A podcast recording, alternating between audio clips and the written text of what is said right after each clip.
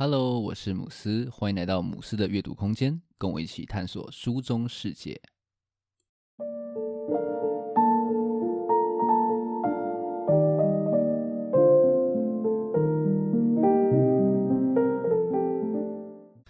你会说台语吗？先自首哦，身为打狗子弟的我会说，但是称不上练邓哦。那今天想分享的书，书名叫做《语言学家破解台语》哦。那它是一本非常小巧有趣的台语文法书哦。那不要被“文法”两个字吓到哦。那这本书内容其实是非常的有趣哦。不管你会不会台语呢，我觉得这本书的内容绝对可以让你脑洞大开哦。那这本书当初我是在三余书店买的哦。那买的原因是因为看到它封面这种非常小白的这个文案哦。它封面是这样写的哦：反正市面上也没有其他台语文法书，所以你也只能看这本了。真的是不买不行啊！那今天的节目内容呢，会需要讲一些台语来讲解啦。那小弟我呢，台语不是那么标准啊，所以如果有一些可能不那么发音不那么好的地方，就请大家多多包涵哦。那我们就开始今天的介绍吧。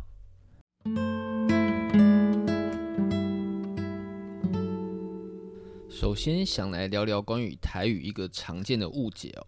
那就是台语是华语的一种方言哦，但是代志不是往人想的那么简单呐。书中提到说，方言在语言学上哦，它的定义是未经学习但彼此能可以沟通通话的语言变体哦。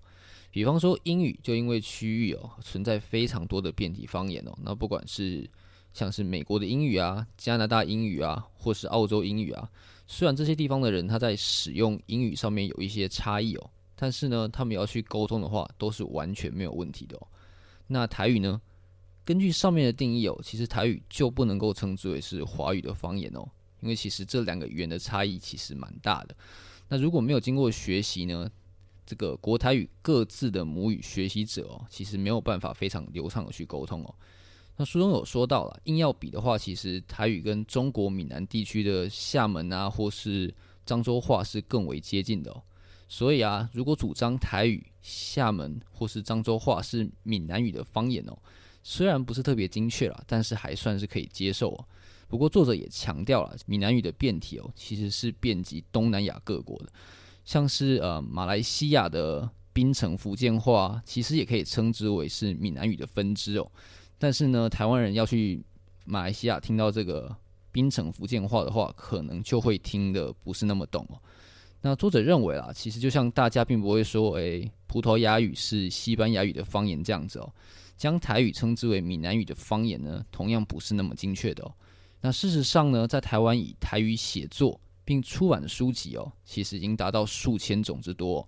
那作者强调，这是完全符合国际上对语族的一个定义哦。所以简单来说呢，台语就是一种语言哦，不用将它视为是谁的方言哦。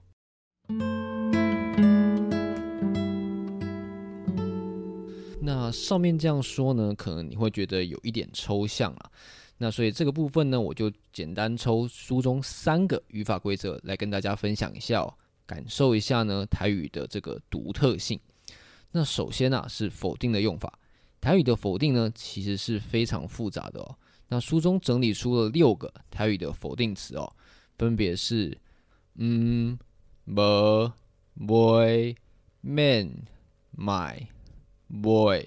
那每个否定词呢，都有它固定应用的地方哦，是不能够随便去混用的。那有意思的是呢，其中并没有不哦，因为不呢其实是来自于这个文言的介词哦，在台语中只有某些固定的用法，像是不三不洗会用到哦。那台语的否定词用法其实跟华语有蛮大的差异哦。比方说，台语的“无”是可以单独放在动词后面哦，表达未达到该动词预期成果的意思哦。比方说，看无、听无、想无，对应到华语呢，就是看不到、听不见、想不通的意思哦。那另外呢，这个否定词啊，还会随着在动词前后的位置呢，产生不同的意思哦。那在华语中，甚至得用不同的动词来表达哦。比方说，记名塔波切，意思呢是志明是不是读书的料？但是如果你把这个无呢换个位置，念成记名波塔切，就变成志明没有读书的意思哦。那从这些例子呢，就可以发现，光是否定的用法哦，华语跟台语的差异呢，其实就蛮大的哦。那第二个呢，是关于数量的用法哦，在算东西啊、数数量的时候，台语跟华语一样哦，会使用到所谓的量词哦。像华语的一棵树，台语就要叫做几张树啊。但是这两个语言呢，不单是选用的数量词不同哦，连在使用啊的表现上都有蛮大的差异哦。比方说，华语的量词是可以重叠使用的，像是奥运比赛场场都很精彩。那如果说成台语呢，台语是没办法重叠的哦，它只能用“竹”来表示类似的概念哦。所以台语的话，要说上面的句子，就要说成奥运比赛打场拢就精彩。那另外呢，在数字说法的省略上，台语跟华语也存在着差异哦。比方说一的省略，像是一百五啊。台语就可以省略一，直接说成罢勾。但是华语就一定要说是一百五，你不能说百五。但是呢，像是华语的“我去买本书”，如果说成台语的话，反而就要说成我去买一本册，就没办法省略一哦。那最后呢，我来介绍一个台语很特别的重叠构词的用法哦。那这边直接举例，如果你说啊，伊的鼻仔红红，指的呢是他的鼻子泛红的意思哦。但是如果你重叠三次，说成几嗲捧个昂昂昂，指的呢就是一粒苹果红透了的意思哦。所以呢，台语是可以借由这样子的重叠，表达不同意思的哦。你单独出现呢，就是表示程度普通；重叠一次呢，就是表现程度减弱。那你重叠三次呢，反而就是变成程度极强哦。也就是说，红色昂是指普通的红色。昂昂呢，指的是东西本来不是红色，但是看起来有点泛红，有点红的感觉哦。那你说成昂昂昂，指的就是红的非常的彻底哦。那在华语当中其实是没有三叠的用法的哦。那在二叠的用法上面跟台语也有点差异哦，有时候甚至是有加强意味哦。跟上面提到台语二叠的时候是减弱，是正好相反的。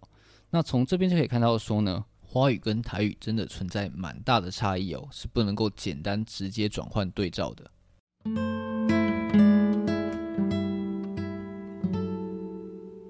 在前面呢，我们举了很多台语跟华语的差异哦，但事实上呢，因为台湾独特的背景哦，台华语混用的情况其实是非常的常见的哦，像是很多人讲话的时候啊，都是会国台语去并用的哦，很多时候呢，甚至连这个用法呢。都受到对方的影响哦。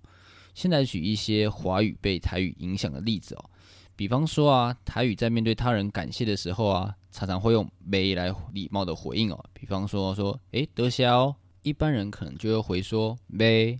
那受到这个台语用法的影响呢，台湾人在讲国语的时候啊，也很喜欢用“不会”来代替不客气哦。像很多人你说谢谢，你就说啊不会。书中就说，如果你对台湾以外的华语人士使用这样的说法，他们反而可能会很困惑。哎，啊，你是在不会什么啊？那另外一个例子呢，就是台语的“嗯丢”与华语的“不就”。台语的“唔就”多半是表示说话者的猜测与建议的意思哦。那华语的“不就”呢，通常是表达一种反问的语气哦，像是“啊，不就好棒棒”。但是很多时候呢，台湾人却习惯像台语那样来使用“不就”。比方说书中的这个例句哦，如果长滨文化距今至少有两万年，那不就是旧石器时代的文化？这句话显然并不是反话哦，它就只是单纯的一个猜测而已。所以呢，如果你觉得上面这句话很顺的话呢，恭喜你啊，你也说的一口标准的台湾华语哦。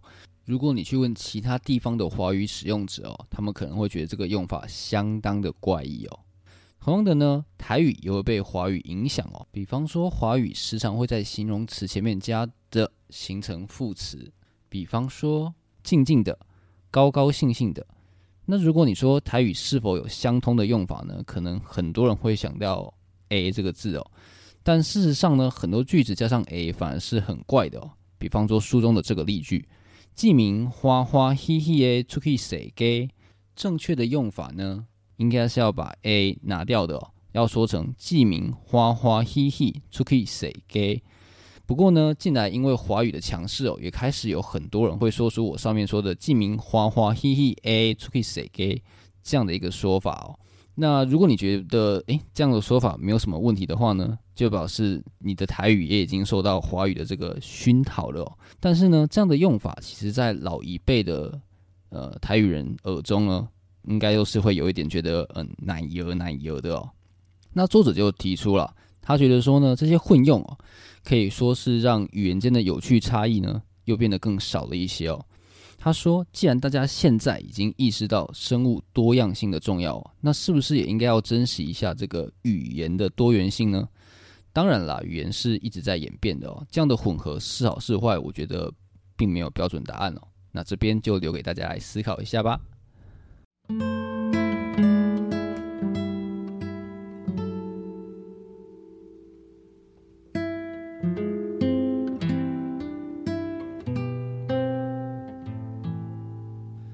种程度来说，我觉得这本书有点像是伪装成台语教学的语言科普书哦。